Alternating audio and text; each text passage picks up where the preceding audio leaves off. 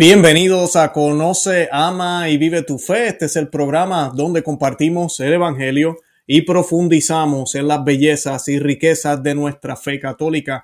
Les habla su amigo y hermano Luis Román y quisiera recordarles que no podemos amar lo que no conocemos y que solo vivimos lo que amamos. Hoy tenemos un programazo, un excelente programa. Vamos a estar hablando de la masonería. Vamos a estar hablando algo que es Muchas personas quieren negar, muchas personas no quieren aceptar que existen estas fuerzas malignas, estos enemigos de la iglesia.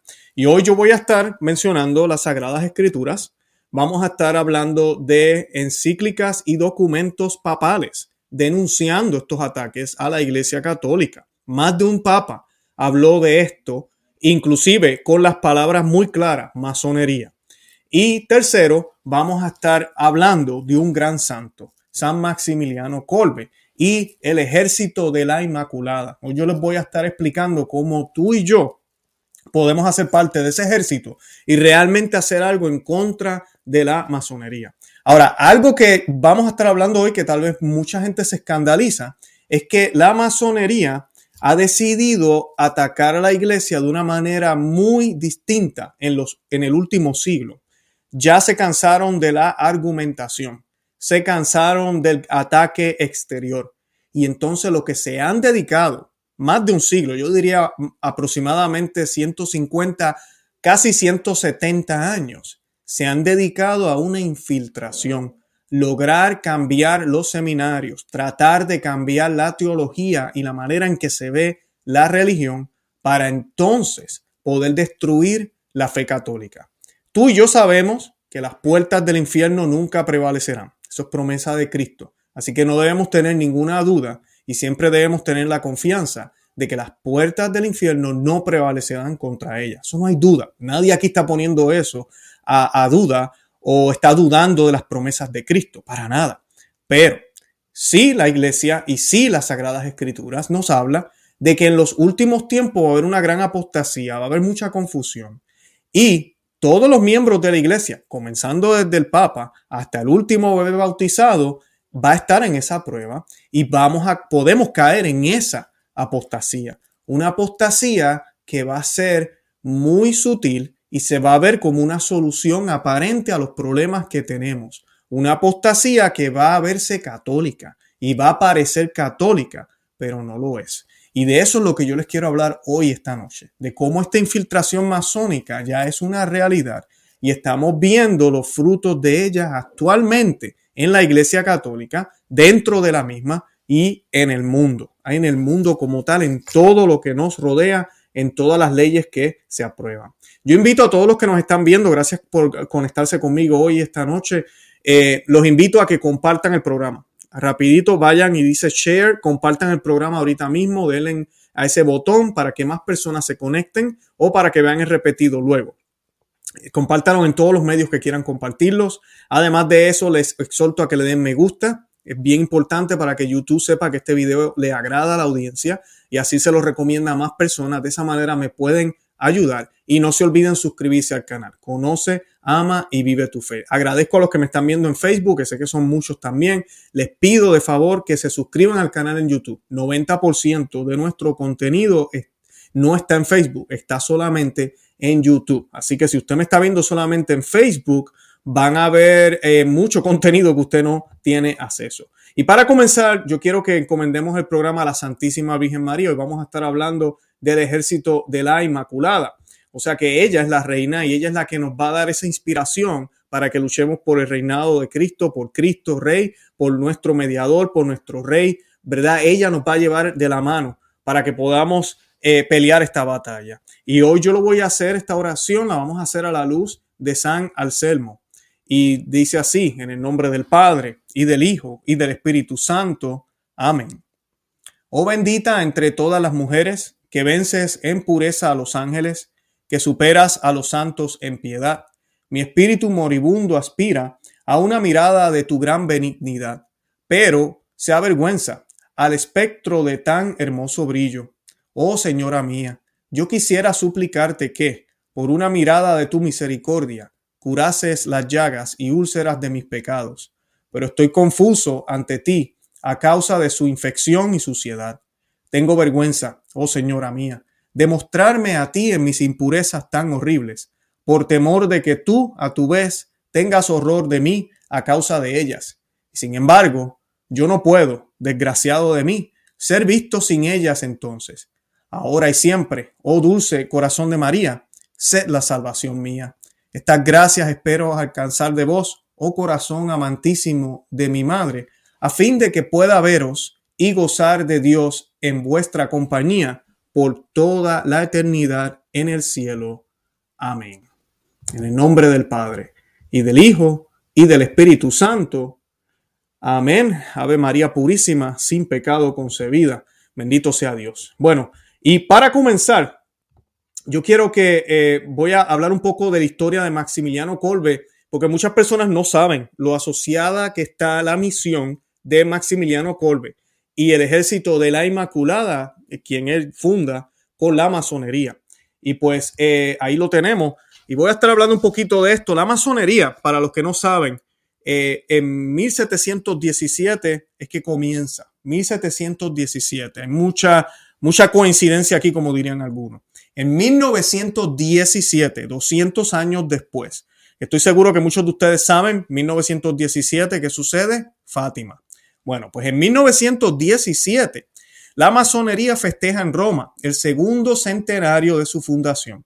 Se ven por doquier banderas y pancartas que representan a San Miguel vencido y derribado por Lucifer en la Plaza San Pedro. Se escucha el cántico. Satán tendrá que reinar en el Vaticano. El Papa formará parte de su guardia suiza. Y nada más de pensarlo, una imagen así, eh, ver al Arcángel San Miguel, ¿se imaginan ustedes de una manera ver la famosa pintura que vemos y estatuas del Arcángel San Miguel derrocando al enemigo que sabemos por, que, que eso fue lo que sucedió en esa gran batalla celestial? Pues los masones lo colocan al revés. Esto ya es en el 1917. Hoy en día vemos manifestaciones así en la calle donde se burlan de la Santísima Virgen María, donde depictan a Cristo eh, eh, perdiendo. Hace poco, no va mucho, hubieron eh, manifestaciones donde colocaban inclusive al diablo, dándole una paliza a Jesús con la cruz y él, y él lo, lo, tiraba al suelo y le ganaba. eso lo hemos visto, hemos visto manifestaciones como esas y peores, donde se ofende directamente, donde se trata de enviar un mensaje. Pero esto ya era en 1917. ¿Y cuál fue la reacción de San Maximiliano Kolbe? El hermano Maximiliano, franciscano conventual polaco, se encuentra en ese momento estudiando teología en la Gregoriana de Roma. Frente a las amenazadoras demostraciones contra la iglesia, el hermano se pregunta, ¿será posible que nuestros enemigos desplieguen tantas actividades para dominarnos, mientras que nosotros nos quedamos ociosos, abocados o a lo sumo a rezar sin pasar a la acción? ¿Acaso no tenemos armas más poderosas? siendo que podemos contar con el cielo y la Inmaculada? Gracias a la meditación de las Sagradas Escrituras y de los padres de la Iglesia, inspirándose en la doctrina de los grandes santos marianos como San Luis María Griñón de Montfort, considerando también el dogma de la Inmaculada Concepción y las apariciones de Nuestra Señora en Lourdes, como también el alcance práctico y social de estas grandes verdades, nuestro hermano llegó a la siguiente conclusión. Y estas son las palabras de Maximiliano Colbe, la Virgen sin mancha, vencedora de todas las herejías, no cederá el paso ante su enemigo amenazante si encuentra servidores fieles, dóciles a su mandato. Ella obtendrá nuevas victorias más grandes de las que podríamos imaginarnos. Y me encanta esta imagen que menciona San Maximiliano Colbe porque algo que hemos perdido en la iglesia, y esto es parte de toda esta infiltración, es que hemos perdido el sentido de milicia, el sentido de batalla. Y él habla de María, ¿verdad? Y habla de María exterminadora de herejías, que puede vencer esta batalla. Y yo les estoy compartiendo esta, esta mm, y pintura que muchos tal vez ni conocen. Es una advocación de la Santísima Virgen también. Se llama María exterminadora de todas las herejías. Y como pueden ver, María tiene un bate o un palo. Muchas personas no saben o no se imaginan a la Virgen así, siempre piensan que la Virgen, ¿verdad? Dulce, amable, todo eso es cierto, ya lo es, pero también ella no soporta, ¿verdad? Lo que ofenda a su hijo, lo que ofenda al plan de Dios, lo que pueda arrebatarle a sus hijos, ¿verdad? Que somos tú y yo. Y dice, este título, ¿verdad? De María exterminadora de todas las gracias proviene de las enseñanzas del Papa San Pío X. En 1904, el Santo Padre escribió, y una vez más es justificado que la Iglesia le atribuya en este agosto a la Virgen María como aquella quien exterminó todas las herejías del mundo. Asimismo, ¿verdad? Eh, el, Papa se refirió a ella y la veía como necesaria en aquel tiempo. Imagínense, esto fue eh, en el 1904, o sea que apenas estamos hablando del primer siglo, ¿verdad? Eh, a mí, a principios del siglo pasado. En 1917 también se celebró otro aniversario. Eh, fecha de la victoria de la Inmaculada, la conversión fulgurante del judío Alfonso Ratisbón, gracias a la eficacia de la medalla milagrosa. Ya tienen ahí la en la pantalla. A partir de este hecho, el hermano Maximiliano Colbe concibe la institución de la milicia de la Inmaculada que tomará como signo de adhesión y de protección de sus caballeros la medalla milagrosa. De esta manera, el 16 de octubre de 1917, en la fiesta de la aparición de San Miguel en el Monte Tombe, tres días después del milagro del sol de Fátima, el hermano Maximiliano, junto a seis compañeros y con el permiso de sus superiores, funda la milicia de la Inmaculada. La ceremonia tuvo lugar en el altar de la Inmaculada en la capilla del Colegio Seráfico. La milicia de la Inmaculada no es una cofradía que tenga como fin de formación de una categoría particular de personas, sino que es un movimiento que debe conducir a las masas y arrebatarlas de Satanás. Y de eso voy a hablar en un minuto, cómo tú y yo podemos ser miembros de eso, porque no hay que ser religioso. Ahora, Maximiliano Kolbe vio esta amenaza. Lamentablemente hoy, hoy en el 2021, yo conozco católicos a quienes quiero muchísimo, a quienes amo en el, en el, amor de Cristo, a quienes he conocido algunos hasta desde pequeño, que no quieren aceptar que esto es una realidad, que piensan que uno es un exagerado y que uno está hablando disparates. Ahora yo les voy a mostrar qué ha dicho la Iglesia Católica sobre la masonería, porque el lenguaje que yo estoy utilizando no es el mío, sino es el de otros papas. Sí, de otros papas. Y también vamos a estar viendo cómo lo que se predica ahora es muy similar a lo que los masones enseñan y cómo la, forma en que la Iglesia Católica predicaba el Evangelio es muy distinta a cómo se predica ahora. Y esto es parte de ese ataque y muchos nos hemos dado cuenta y nos acusan de divisores, nos acusan de odiosos y no es ese no es el caso. Lo hacemos por amor al evangelio y por la salvación de las almas porque sabemos que por culpa de estas confusiones miles y miles de personas están yendo por el camino equivocado. Y el Papa que quiero mencionar primero, el primer documento es Humanum Genus, eh, sobre la masonería, así se llama la encíclica, sobre la masonería y otras sectas. Es una carta encíclica escrita por el Papa León XIII el 20 de abril de 1884. Es un documento directo, directo, sin tapujos, sin decir una secta eh, eh, que hay por ahí o un grupo de hombres fraternos o yo no sé qué cosa. No, no, no, no. Está hablando directamente con el nombre. Por eso un católico no puede ser masón. Por eso los obispos que participan en loquias y vemos fotos por, por ahí, yo voy a estar enseñando ya mismito fotos de obispos eh, participando en esta ceremonia o misas que se hacen y se celebran para los masones en iglesias católicas o católicos que van a la loquia, hacen lo que tienen que hacer allá y van a la misa todos los domingos. Todo eso contradice lo que la iglesia siempre enseñó y lo que sigue enseñando, porque voy a también a citar un documento de los 80 que a pesar de todo el problema que hubo después del concilio,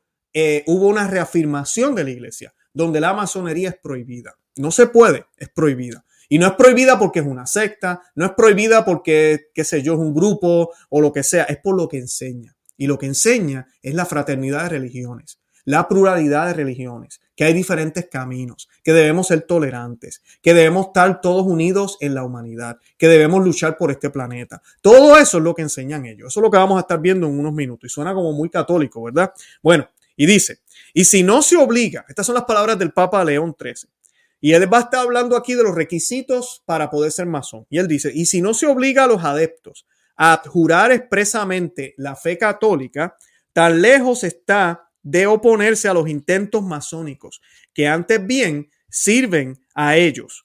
Primero, porque este es el camino de engañar fácilmente a los sencillos e incautos y de atraer a muchos más. Y después, porque abriendo los brazos a cualesquiera y de cualquier religión, consiguen persuadir de hecho el gran error de estos tiempos, a saber, el indiferentismo religioso y la igualdad de todos los cultos, conducta muy a propósito para arruinar toda religión, singularmente la católica, a la que por ser la única verdadera, no sin suma injuria, se la iguala con los demás. Un papa diciendo que la religión católica es la única. Wow, y que es la verdadera. Por ahí nos diría el actual pontífice que eso es pecado contra el ecumenismo. Así nos dicen ahora.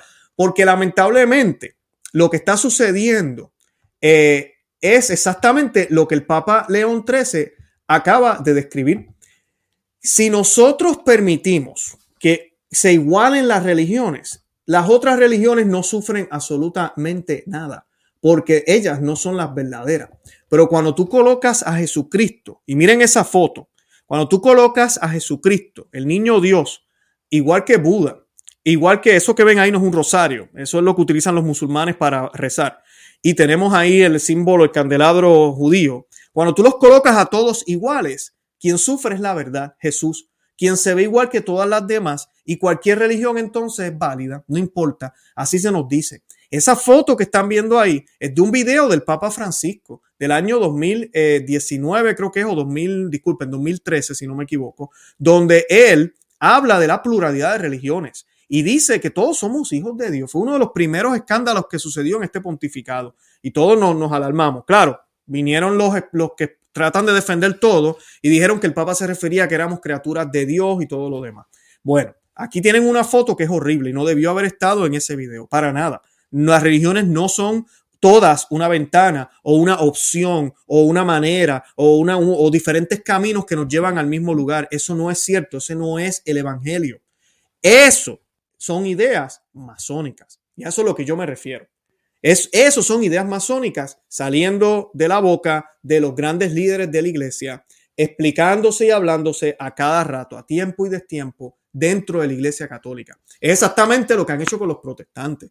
Ahorita cuando nosotros decimos los hermanos separados o los que están en error, la gente se, se enoja. Y eso que dije hermano, porque ahora lo que quieren dejarnos saber es que todos somos el pueblo de Dios un término que nace después del concilio. Ya no se trata de la iglesia católica o los católicos, ahora somos el pueblo de Dios. ¿Y el pueblo de Dios quiénes son? Todos los bautizados. Bautistas, luteranos, anglicanos, presbiterianos, no importa. Iglesia de la Marquesina, del Espíritu Santo, fuego que quema y quema las casas, yo no sé, todos los nombres que se quieran inventar. Todos los 64 mil o 80 mil diferentes denominaciones que hay allá afuera ahora nos dicen que somos hermanos, que de cierta forma la iglesia existe también en esos lugares y que ahora todos somos hermanos no hay necesidad de convertirnos. Empezaron con los cristianos. Ya ese grupo lo están poco a poco combinando tanto que ya se habla de, intercomunión eh, eh, para diferentes fe. Por ejemplo, un luterano y un católico están casados. Esto pasó los otros días en Alemania masivamente. Se pueden comulgar y no hay ningún problema. Eh, se está promoviendo todo eso. Hemos visto cómo la imagen de Martín Lutero es puesta en el Vaticano, ya lo han hecho dos y tres veces, donde se expresa que el apóstol del Evangelio eh, o uno de los apóstoles del Evangelio es Martín Lutero. Ahí tienen a Martín Lutero, la figura de rojo que ven detrás del Papa Francisco. Esa fue en el 2017, hablando de 1917, eh, cuando se eh, se conmemoró, en 1517 fue que nace el protestantismo o, la revolución.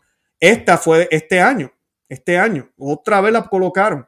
Así que esto sigue igual, porque es cuestión de unir. Ya no se trata de predicar, ya no se trata de convertir, como pasó aquí en esta visita. Muchos dirán, ay, pero ¿quién es el para juzgar? ¿Qué le puede decir? Le puede decir porque Biden es bautizado, es católico. Él le puede decir, oiga, amigo, deje de estar promoviendo esa cultura de la muerte. Usted está mal, viva su fe católica. No, no, no, porque ahora lo más importante es la unidad. Porque Cristo murió en la cruz para que todos estuviéramos unidos. Cristo murió en la cruz por la fraternidad humana. Cristo murió en la cruz para que el planeta Tierra perdure.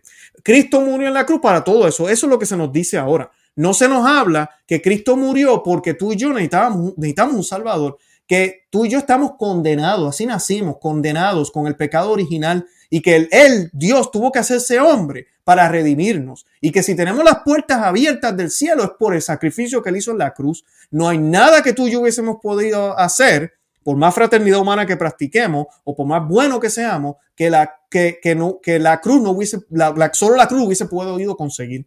Entonces eso no se quiere predicar porque es ofensivo, no podemos hablar de la única y verdadera fe.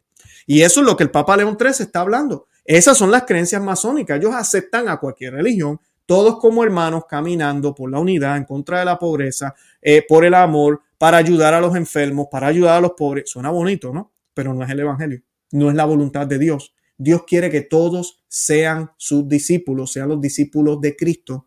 Cristo quiere que todos sean sus discípulos. Y a mucha gente eso no le gusta. Si a ti no te gusta que estás viendo este video, entonces no deberías ser católico. Porque eso es lo que la iglesia siempre enseñó. Dice el Papa León XIII, por lo que toca a la vida doméstica. He aquí que casi toda la doctrina de los naturalistas, el matrimonio es un mero contrato, esto es en 1800, que lo escribió, 1884 el matrimonio es un mero contrato. Puede justamente rescindirse a voluntad de los contratantes. La autoridad civil tiene poder sobre el vínculo matrimonial. En el educar los hijos, nada hay que enseñarles como cierto y determinado en punto de religión. Al llegar a la adolescencia, corre a cuenta de cada cual escoger lo que guste. Esto mismo piensan los masones. No solamente lo piensan, sino que se empeñan hace ya mucho en reducirlo a costumbres y prácticas. En muchos estados, Aún en los llamados estados católicos está establecido que fuera del matrimonio civil no hay unión legítima en otros. La ley permite el divorcio. En otros se trabaja para que cuanto antes sea permitido. Así apresuradamente se corre a cambiar la naturaleza del matrimonio en unión inestable y pasajera, que la pasión haga o deshaga a su antojo. Ese es el numeral 17 de esta encíclica del Papa León XIII. Está profetizando. Todo eso ya está sucediendo, ya es realidad. El matrimonio es un contrato. El matrimonio religioso ya no vale nada para los estados. Tú tienes que casarte por lo civil, en mundo entero. Estados católicos, como nuestros países hispanos, que ya no son estados católicos, pero en aquel momento lo eran, ya estaban aceptando este tipo de, de cultura, este tipo de creencia. El que no se enseñe nada de la fe católica en las escuelas, que se le deje escoger al niño cuando crezca. Muchos católicos yo he escuchado que dicen eso inclusive. Dicen, no, yo le voy a enseñar mi fe católica, pero si él tiene todo el derecho de, escoger y decidir si quiere ser católico. ¿Cómo es eso? ¿Cómo es esto? Tú no crees que la fe católica entonces es la verdadera. Tú piensas que hay otros caminos también. Todo eso es la infiltración que hay en la iglesia. Número 18 de la encíclica del Papa León XIII condenando a la masonería. La fuente de todos los derechos y obligaciones civiles está o en la multitud o en el gobierno de la nación organizado por supuesto según los nuevos principios. Conviene además que el Estado sea ateo. No hay razón para anteponer una u otra entre las varias religiones, pues todas deben ser igualmente consideradas. Numeral 18. Y ahí está el problema. Si tú empiezas, que lo están predicando en nuestra iglesia lamentablemente, a aceptar todas las religiones, a felicitar a los musulmanes en su ramadá, como salen estos documentos de todos lados en el mundo, documentos de obispos, eh, estás entonces diciendo que, mira, es mejor que tengamos un gobierno que no tenga ninguna religión, porque es que nosotros somos católicos, ellos son musulmanes, aquellos son judíos, entonces es mejor que el gobierno sea ateo, que no mezclemos la religión con el gobierno. Algo que no es católico, la iglesia siempre, siempre y todavía enseña que el, el Estado y la iglesia no pueden estar divorciados. Son distintos, eso sí, la iglesia siempre ha hablado de la distinción de ambos. Todas esas falsas mentiras que nos dicen de que supuestamente los papas eran los que le decían a los reyes que hacer, eso es falso. Pero los reyes sabían que el poder que tenían venía de Dios. Entonces ellos gobernaban a su pueblo como ellos entendían que era lo correcto, pero ellos sabían que tenían que estar pendientes a que lo que ellos hicieran no fuera en contra de la, de la moral de Dios, de la ley de Dios. Por ende, tú no tienes la aberración que tenemos ahora. Ahora que tenemos, no, esto no es promovido por herejes o por enemigos del Estado. El Estado mismo está promoviendo el aborto, las diferentes familias, lo promueve y no tan solo eso, lo, lo celebra. Y no tan solo lo celebra, persigue a cualquiera que se vaya en contra de esa agenda y lo acusa de ser discriminatorio. lo acusa de racista, lo acusa de terrorista por hablar en contra de cualquiera de estas ideologías. ¿Por qué? Porque ya tenemos eso mismo. Lo que el Papa León XIII nos decía que iba a suceder, ya, ya es una realidad, ya está sucediendo. ¿Y es por qué? Porque nos hemos echado para atrás. Y ahorita en este tiempo la gente se ha acostumbrado tanto y han tomado tanto del venenito y sabe tan dulce que piensan que es lo mejor que ha pasado.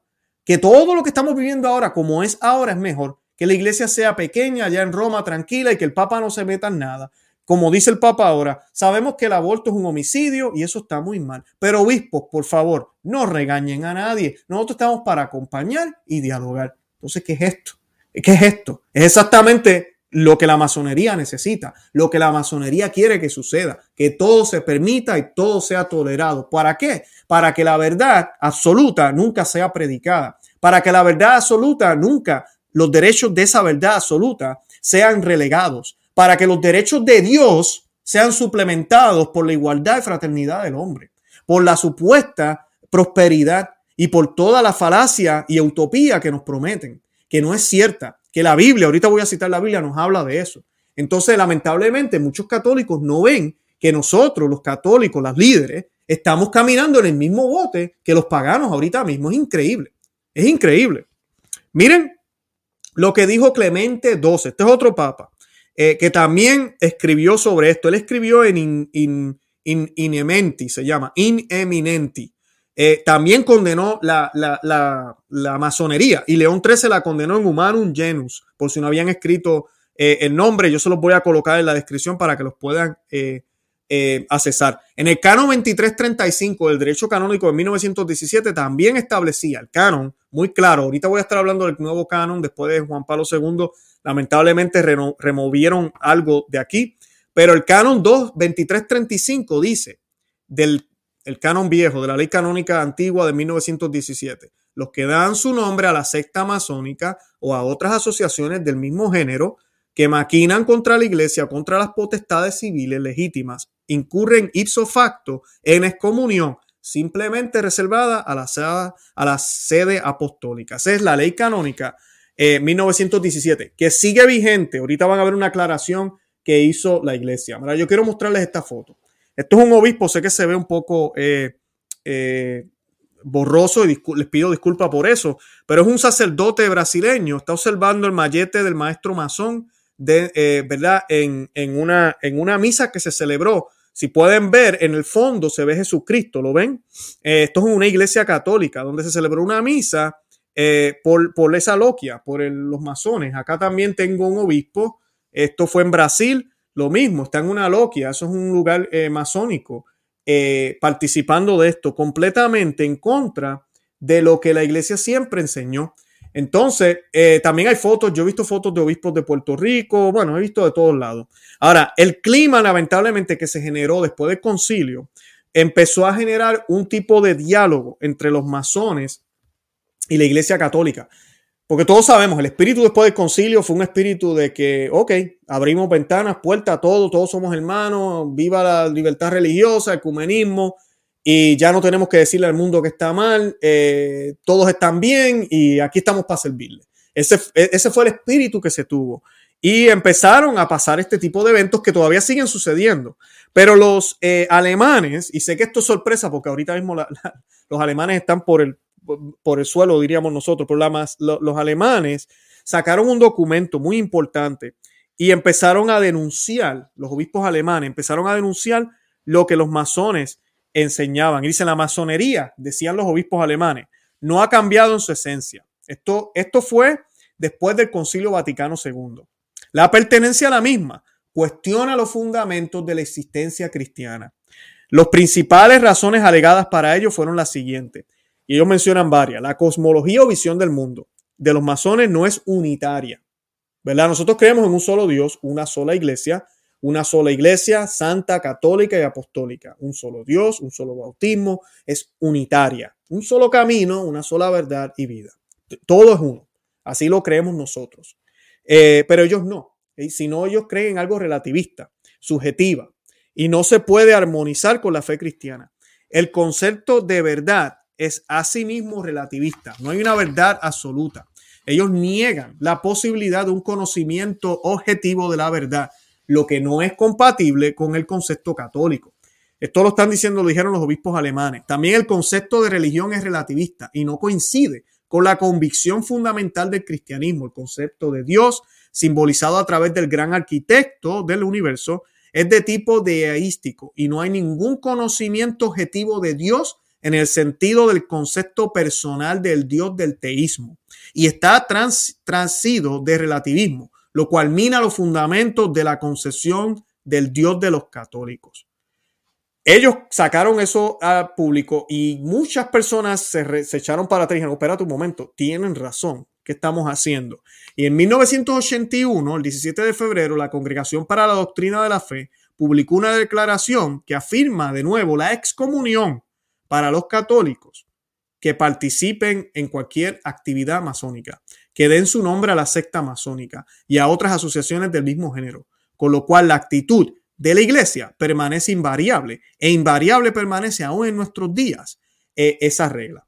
Y este, eh, de por sí, este documento de la Congregación para la Doctrina de la Fe fue, eh, publicado y firmado por el cardenal Ratzinger, que es quien luego el Papa Benedicto XVI. Así que eso es lo que está activo ahora. Así que no hay duda de esto. Yo creo que todos los católicos en esto estamos claros.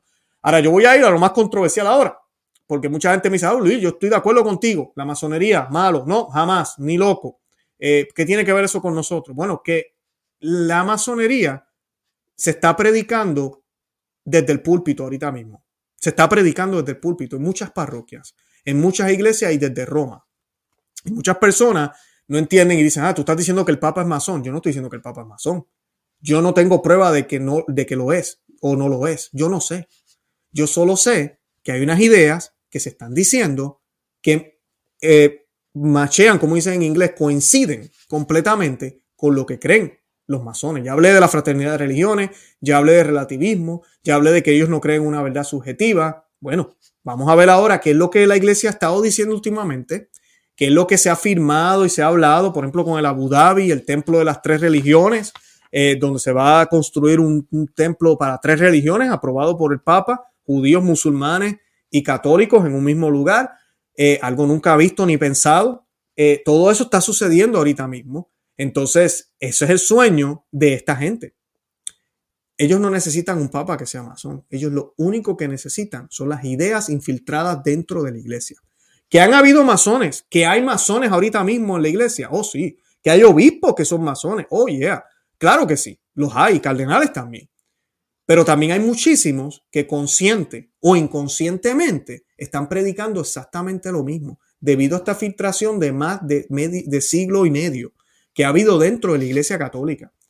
Y lo vamos a ver ahora con pruebas. Ahora, algo interesante, porque muchos me dirán, pero Luis, tú no puedes decir que el Papa aprueba la masonería. Yo no he dicho que el Papa aprueba la masonería. Vamos a hablar de eso ahorita.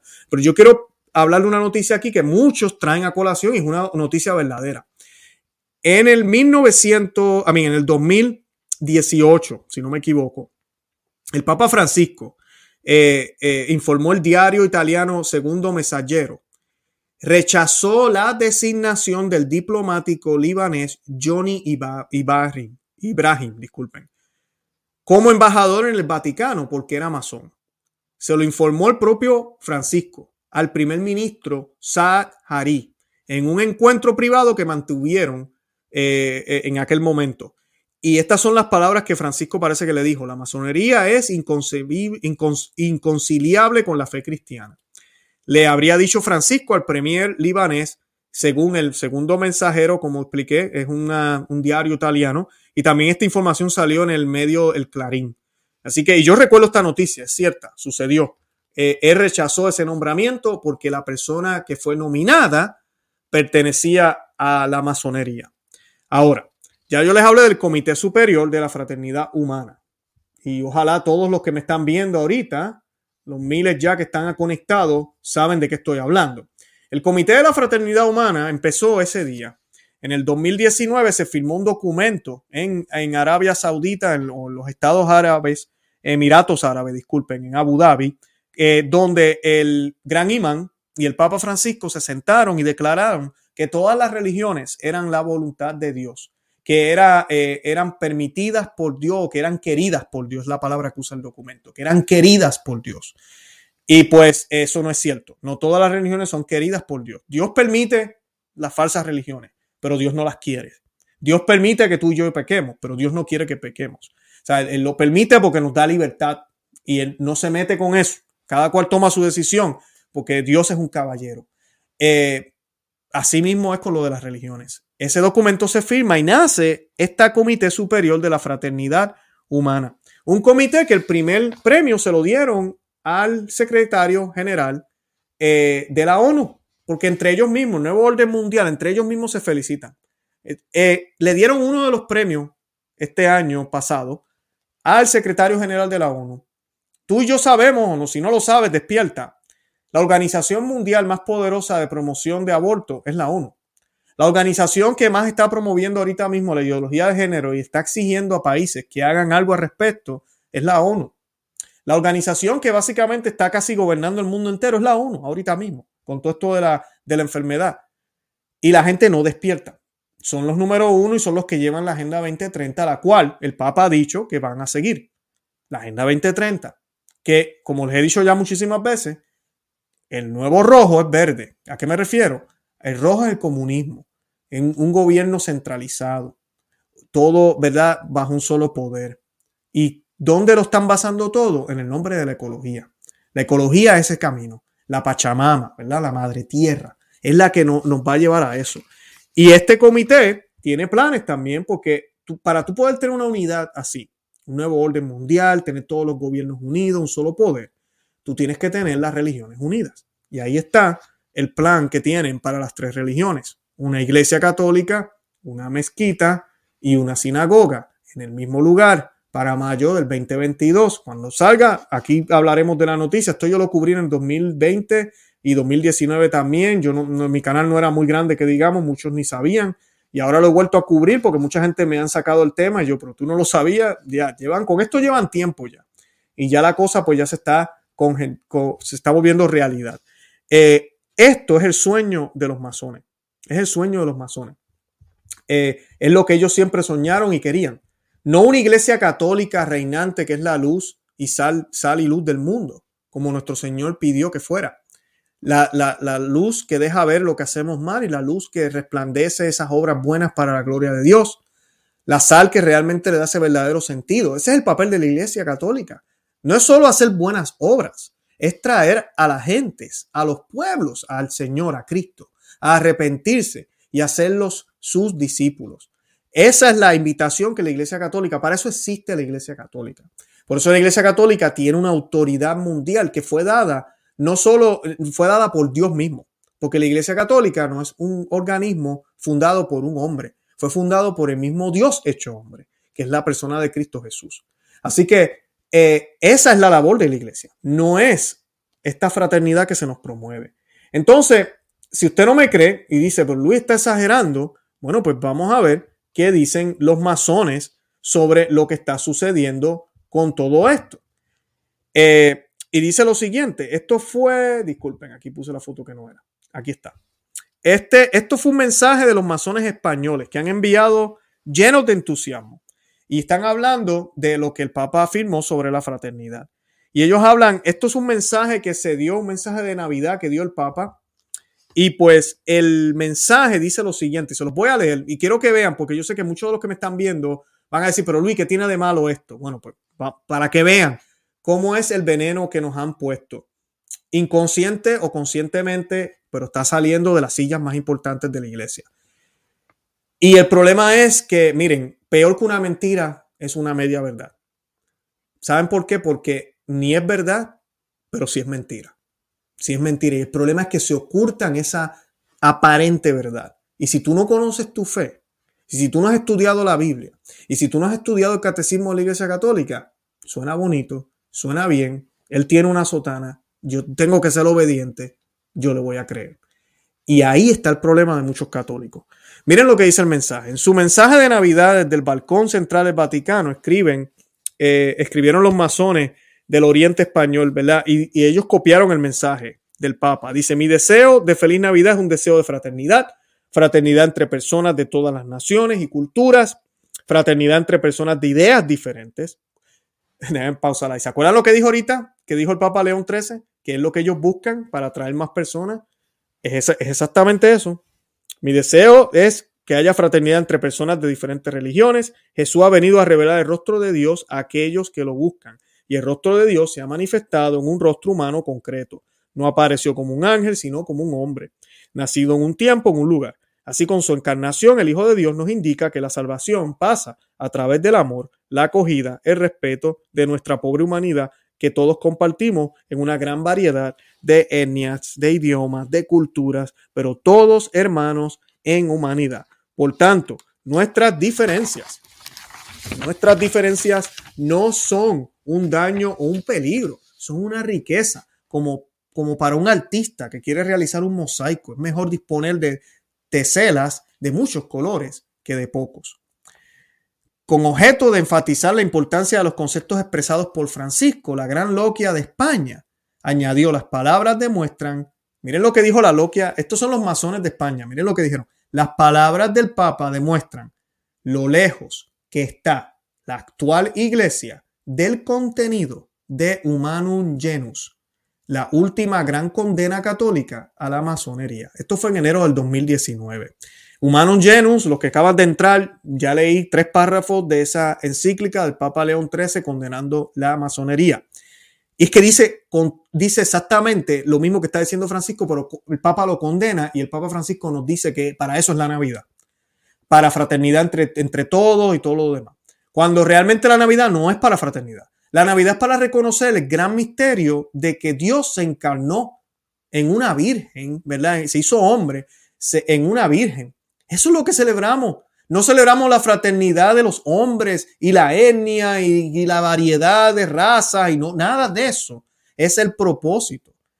Qué bonito que sí, Dios nos hizo distintos de diferentes colores, hablamos diferentes lenguas. Qué bonito todo eso. Pero ese no es el fin. Eso no es lo que se celebra en Navidad. En Navidad celebramos a la segunda persona ese misterio que es inconcebible, inclusive pensarlo, pero sucedió, donde Dios se hace hombre, Dios se hace pequeño. Cuando tú no hablas ese lenguaje y hablas este lenguaje de fraternidad, los masones brincan en alegría y dicen, por fin. ¿Se acuerdan lo que dije al principio del programa? Que Maximiliano Kolbe estaba en esa manifestación y dijeron, ¿verdad? Que esa silla de Pedro iba a ser dominada por ellos. Es bien sencillo, ellos no tienen que tener un masón casi bautizado como masón. Simplemente necesitan tener un hombre que consciente o inconscientemente diga lo que ellos creen. Así de sencillo. Eso es todo lo que ellos necesitaban. Les tomó tiempo, pero lo han logrado. Lo han logrado y ahora lo celebran. Entonces, muchos católicos ven esto y dicen, wow, obra del Espíritu Santo, miren lo que el Papa Francisco ha hecho. Hasta los masones ahora quieren ser católicos.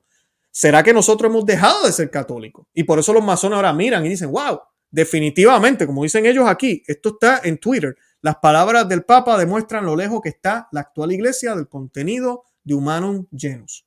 Eso dijo la, la gran loquia española. Y también hay otros mensajes.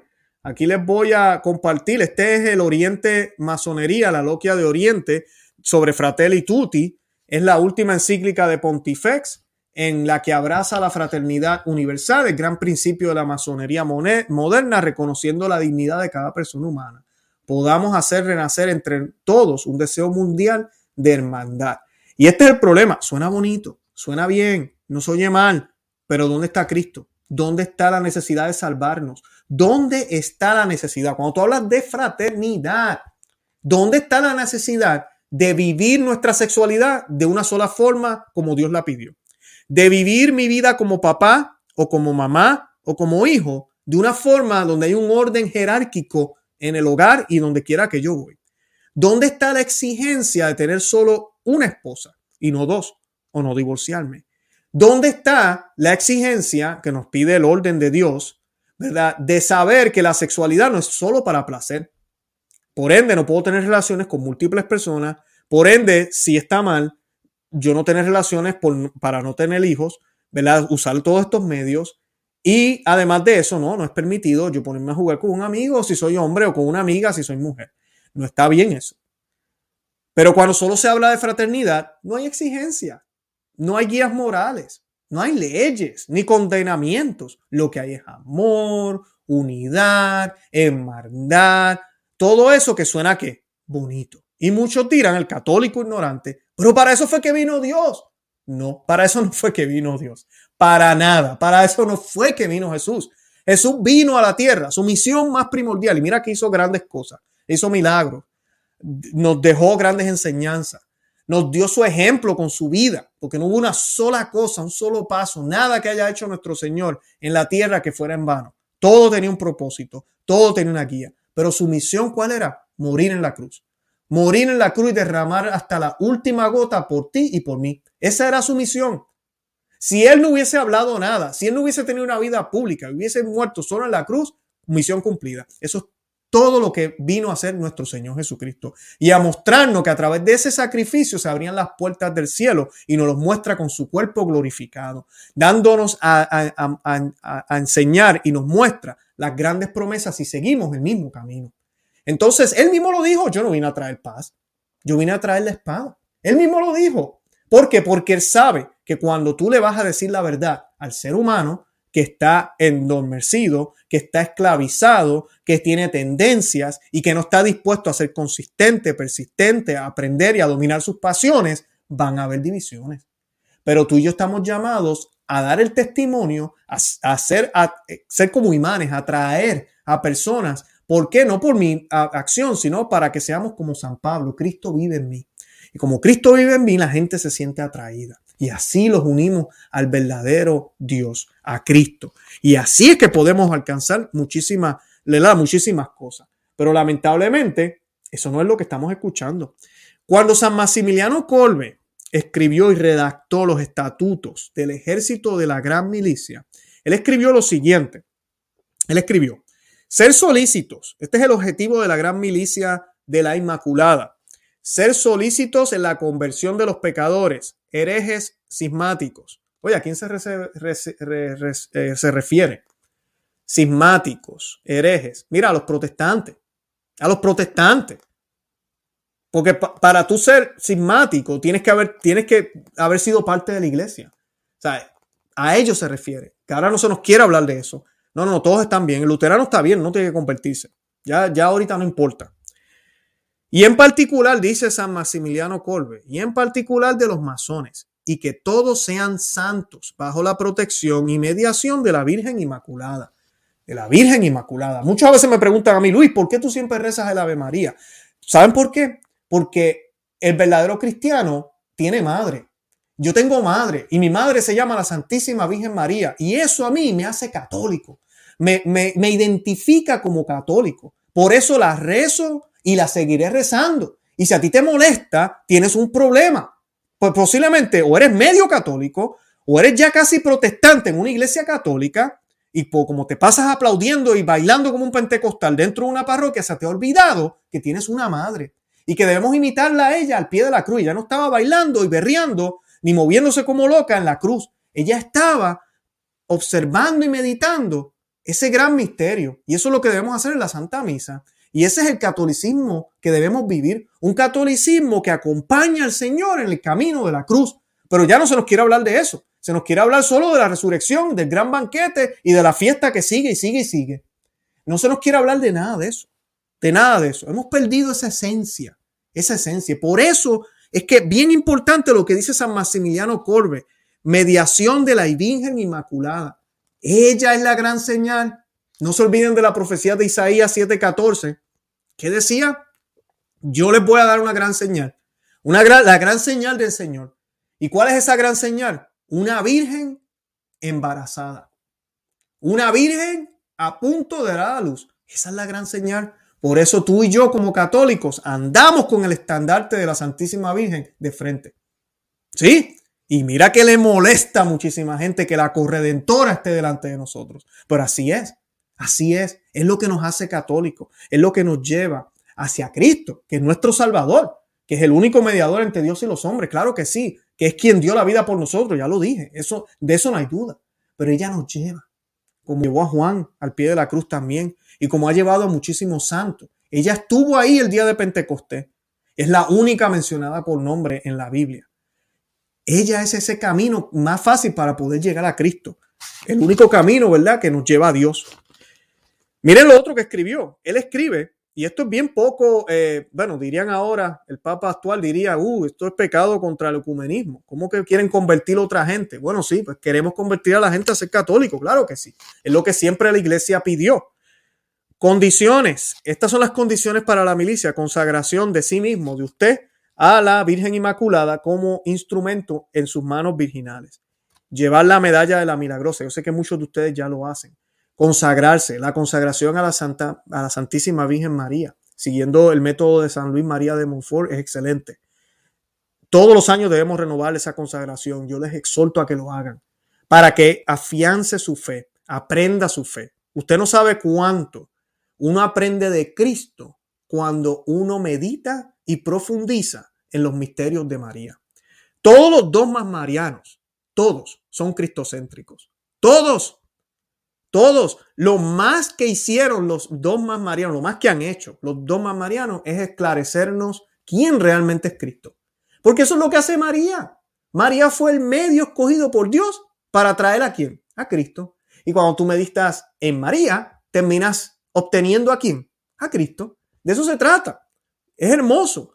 Por eso es que tenemos que acercarnos a ella y eso es lo que nos pide San Maximiliano Colbe. Siempre que sea posible, dice él, rezar al menos una vez al día la invocación, oh María sin pecado concebida, rogá por, por nosotros que recurrimos a vos y por cuantos a vos no recurren, en especial los masones y por aquellos que te son encomendados.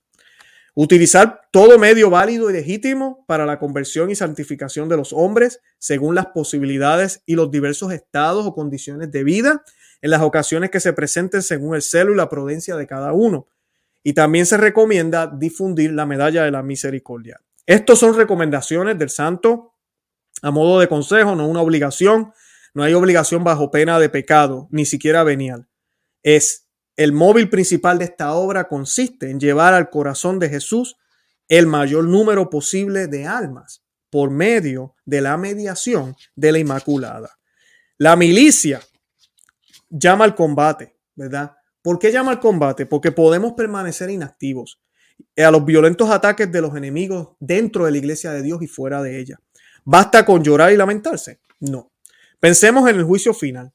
Tú y yo vamos a ser juzgados también por las obras que hemos realizado y por las obras que dejamos de realizar, por las obras buenas que pudimos haber hecho aquí en esta vida.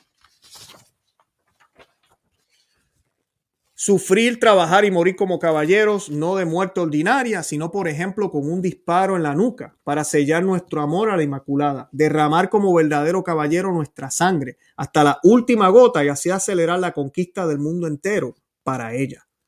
¿Qué principales enemigos hallamos en este combate? ¿Verdad? Responden. En todo el mundo se combate contra la iglesia y contra la salvación de las almas. El enemigo se presenta bajo múltiples formas y diferentes nombres. No es ninguna novedad que el socialismo aprovecha la miseria de los trabajadores para inocularle el veneno de la incredulidad. Los bolcheviques pisotean a la religión delante de nosotros. Oímos las enseñanzas de los materialistas que reducen el universo a aquello que se capta por los sentidos y de este modo se persuaden que Dios y las almas inmortales no existen. La teosofía difunde la indiferencia religiosa y las diferentes denominaciones protestantes reclutan cada vez más adeptos a fuerza de buenas sumas de dinero. Todos estos campos de acción se unen en un mismo frente contra la iglesia. Detrás de este frente se encuentra, sin embargo, el principal ejército del enemigo, el principal, el más fuerte, el peor enemigo de la iglesia, la masonería. Esos son los manuscritos de Maximiliano Colbe. ¿Cómo entiende la milicia el ecumenismo? Ay, ay, ay, aquí se va a poner la cosa caliente. Pues estamos en la iglesia más ecuménica de la historia. Aquí se va a poner la cosa caliente. Tú sola has aniquilado todas las herejías en todo el mundo. ¿Cómo debemos interpretarlo? Voy a colocar esta imagen, sé que algunos se acaban de conectar, eh, hablé de esta advocación al principio del programa, les pido que vean el repetido ahorita para que vean quién es. Es la Virgen, ¿verdad?, destructora de todas las herejías. Dice, tú sola has aniquilado todas las herejías en todo el mundo. ¿Cómo debemos interpretarlo? María ha aniquilado las herejías, no a los herejes, a quienes ama y desea que se conviertan. Es precisamente por amor a ellos que María los libera de la herejía y destruye en ellos el error y las falsas concepciones. Ella aniquila las herejías, es decir, no solo las atenúa o las disminuye, sino que las destruye por completo, de manera que no quedan más huellas. ¿Todas las herejías?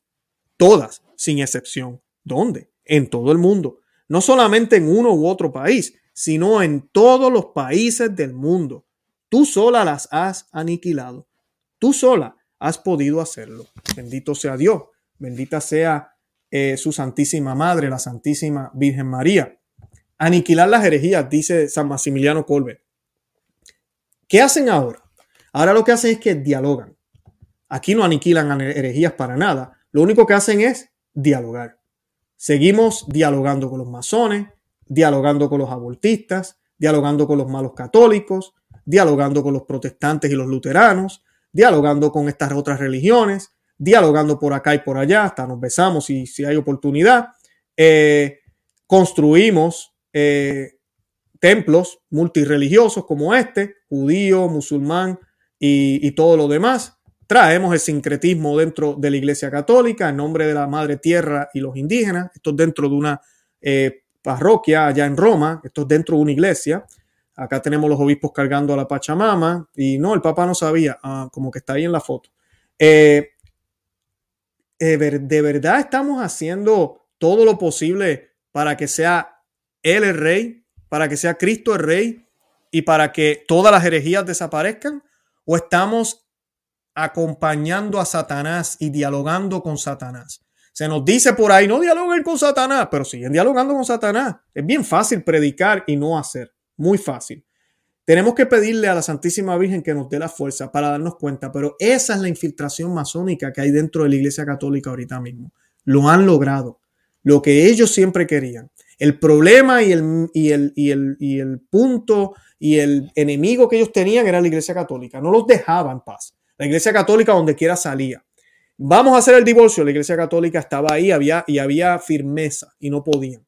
Hasta que poco a poco empezamos a abrazar el ecumenismo, la fraternidad, bueno, todo lo que les acabo de describir. Entonces, miren cómo está el mundo cuando la luz del mundo, ¿verdad? La luz del mundo es Cristo, pero también la, luz es, es, la iglesia. Él nos dice, ustedes son sal y luz. Si nosotros que somos sal y luz dejamos de ser sal, ¿quién la salará? Como dice nuestro Señor. Si dejamos de ser luz, ¿quién va a iluminar? hasta que no se arreglen las cosas dentro de la Iglesia Católica, el mundo no se va a arreglar. Y mira que miramos para el lado y vemos toda la crisis que hay ahora. Y no nos damos cuenta que todo comienza dentro de la iglesia. Y tú y yo sabemos que es dentro de la verdadera iglesia de Cristo, la iglesia católica. Por eso tú y yo estamos llamados a ser miembros de la milicia. Tú y yo estamos llamados a rezar el Santo Rosario todos los días, a consagrarnos a María y a utilizar todos los medios posibles, emails, cartas, videos, Facebook, Twitter, WhatsApp, hablar con la gente, eso es bien importante, dar testimonio, ir a misa a diario si es posible, buscar comunidades reverentes, hablar con los sacerdotes que se les ocurre dar la comunión en la mano y dejarles saber lo mal que están, hablarles de todas estas babosadas que a veces se ponen a hablar, eh, dialogar con todos ellos y ver si pueden cambiar. Y si no, irnos para parroquias tradicionales. Ese es el tipo de acción que necesitamos, hacer peregrinaciones en público, participar de estas actividades estar pendiente de todo lo que está sucediendo y hablarle a otros. Eso es todo lo que tenemos que hacer y dar nuestro testimonio. Dar nuestro testimonio. Esa es la manera en que tú y yo podemos luchar. Nos van a llamar anticuados, nos van a llamar radicales. Mira, posiblemente nos llamen hasta protestantes, porque a mí me dicen antipapa y me dicen hereje y sismático. Es increíble. No hay papa que yo no haya llorado más que por el Papa Francisco. Todos los días oro por él. Y me da mucha pena ver lo que está sucediendo, porque mucho se nos olvida vemos como que siempre vemos al Papa en una pantalla y se nos olvida que el Papa tiene alma. Eh, sí, tiene alma. Esto es un alma que el demonio y el arcángel Miguel están peleando por ella. O sea, oremos para que se convierta, para que cambie, para que se dé cuenta que esa ruta que estamos tomando, aunque parece buena, no es buena, es mala. Va a llevar al mundo a más materialismo, a enfocarse en ellos mismos, a celebrarse ellos mismos y cada día nos olvidamos de Cristo, de Dios, del verdadero Dios que es Cristo que no se puede encontrar en ninguna otra religión. Oremos por eso, oremos por todos los sacerdotes, hagamos ayuno y mantengamos no siempre pendiente a todo lo que está pasando. Yo los invito a que se suscriban al canal, conoce, ama y vive tu fe en YouTube. También estamos en Perspectiva Católica con Luis Román. Además de eso, también estamos en Facebook, Instagram y Twitter por Conoce, Ama y Vive tu Fe. Y tenemos un blog que se llama conoce, ama y vive tu fe.com. Ahí pueden encontrar información escrita también que yo les envío. Si usted se suscribe en el blog, yo le estaré regalando un libro que se llama Maná de Aliento para el Cristiano. Y tenemos un ejército de cristeros eh, donde yo tengo contenido exclusivo, videos más enfocados en teología y en otras cosas, donde eh, yo les, por una corta donación que usted haga, porque yo sé que muchos de ustedes quieren ayudarme, yo les regalo estos programas y así usted puede aprender y además me ayuda a sostener este ministerio.